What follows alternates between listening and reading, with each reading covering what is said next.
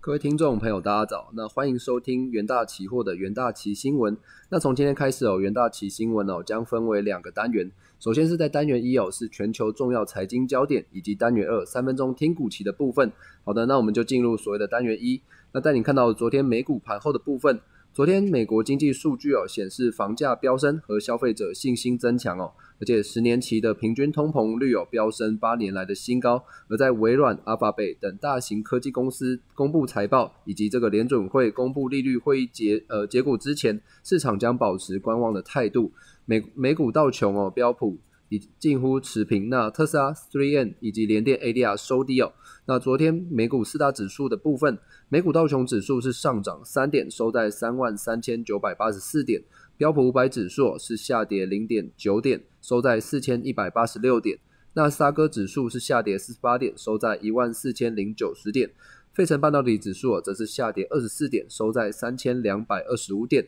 而全球新冠肺炎疫情哦，仍然是持续的升温。截稿前哦，根据美国霍普金斯大学的即时统计，全球确诊数已飙破了一点四八亿例，那死亡数是突破三百一十二万例。那美国累计确诊数是超过三千两百一十六万例，累计死亡数则是超过五十七点三万。那印度的累计确诊数也超过了一千七百六十三万例，巴西的累计确诊也超过了一千四百三十六万例。而在第一则国际新闻的部分哦。美国新冠疫苗接种持续哦，而国家的过敏与这个传染病研究研究院首席医学顾问佛奇博士则表示，美国人应会应该会在几周之内哦开始看到疫情的转折点。那佛奇也表示哦，美国平均每日注射三百万剂新冠疫苗的这个结果，那根据美国霍普金斯大学的即时统计，那截至上周日哦，这个全美过去七天内。平均新增病例数为五五千呃五万八千一百六十四例，与上一周相比哦，则是下跌了百分之十四。那佛奇也认为哦，如果美国继续维持这个疫苗接种的速度，在几周之内哦，将开始看到这个动态的转变。此外哦，他也表示，如果期待看到像麻疹般的这个群体免疫的话，那美国将还需要一段时间哦才能达到。而美国疾病预防控制中心有在本月初哦曾表示。B. 一一七的变种病毒比其他的病毒株更为致命，也更容易进行这个传播的结果。那现在已成为这个美国传播最常见的这个新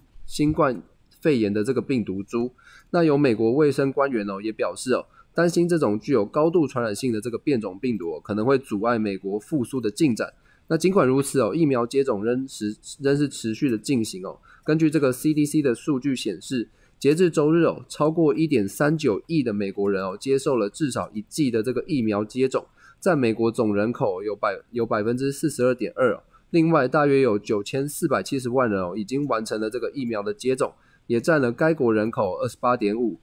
那在第二则国际新闻的部分哦，看到其他国家的疫呃疫情的情况，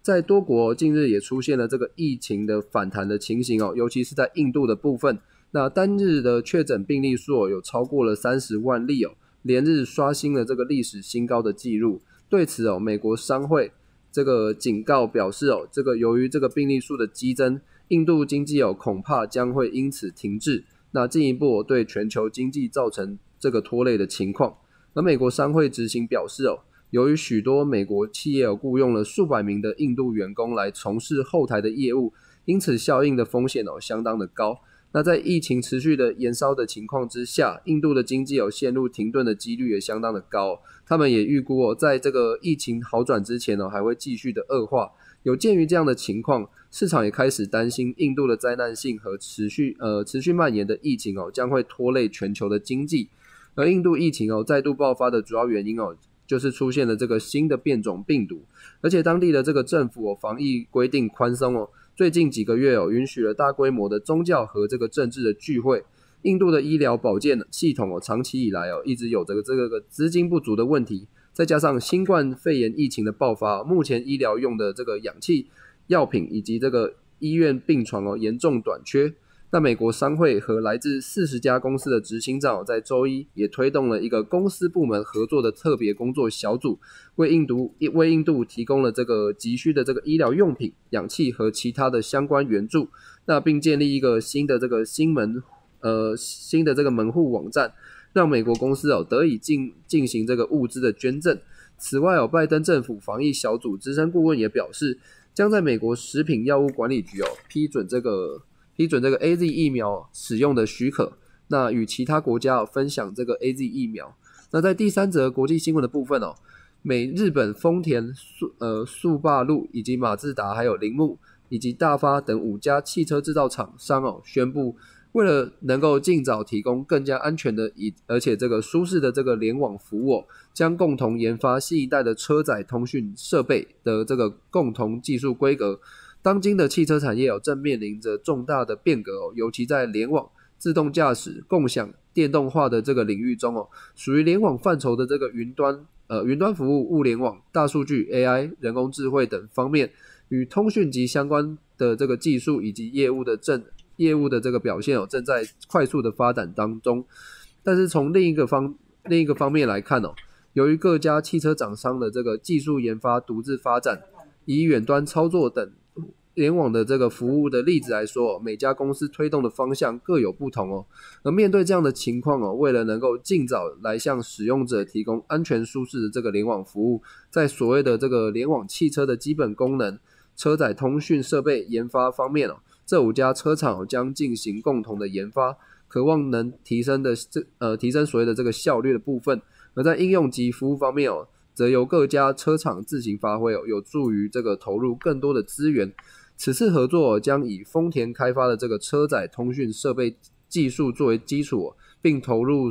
呃速霸路、马自达、铃木、大发。个别的这个技术来建构汽车的这个网络以及车载通讯设备中心联系的这个共同规格，渴望提升车辆与车载通讯的设备中心的通讯品质，使用者与服务呃客服人员之间的通话音质哦也将更为清晰，联网的速度也将更为快速。好，接下来进入这个三分钟听股期的单元，首先看到热门股期华兴哦，国内不锈钢呃不锈钢大厂之一的华兴利华宣布。五月份的不锈钢盘元，呃，盘元这个牌价上涨，其呃其中大中三零四三一六系列的美工盾哦，调涨了四千四千元。那含铜种含铜呃含铜钢种的这个调涨五千元。那四百系列哦也调涨了这个两千元。那华兴利华表示哦，国际原物料价格哦是持续做一个上升的动作，且因国呃且因货柜运输哦吃紧。价格是一路的飙涨，包括铬、铁矿砂以及废钢的价格哦，是一路的走阳，而铜价格往每公吨一呃一万美金的大关挺进，并且强调以上的因素导致这个成本急速的上升哦，有不得不反映的压力。那市场也认为哦，铜价的飙升哦，越上游的厂商受惠程度就越高，因为拥有相对呃相对低价的这个备料库存哦。不过华兴也表示哦，由于公司是将原物料加工，原物料的价格上涨确实能带动营收的表现，但实际获利情况还是仍需这个观察。那在第二个股期标点标的是这个华邦电，那受惠于市场需求的持续增加哦，编码型快闪机体 NOR Flash 的这个报价是持续的成长。